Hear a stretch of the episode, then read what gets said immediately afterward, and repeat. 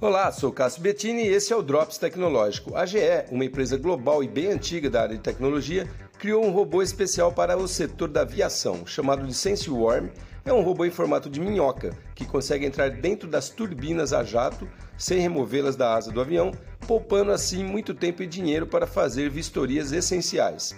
São robôs independentes com recursos integrados de energia, computação e pressão que podem vasculhar problemas existentes na turbina, inclusive realizar medições milimétricas com alta precisão.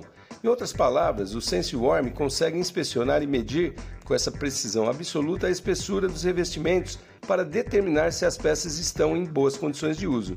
Segundo os desenvolvedores, a tecnologia poderá ajudar a expandir ainda mais as capacidades de cobertura e inspeção dentro de um motor a jato, em comparação com as tecnologias usadas atualmente.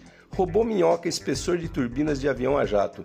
Bem interessante, né? Sou o Cássio Bettini compartilhando temas sobre tecnologia, inovação e comportamento. Até o próximo.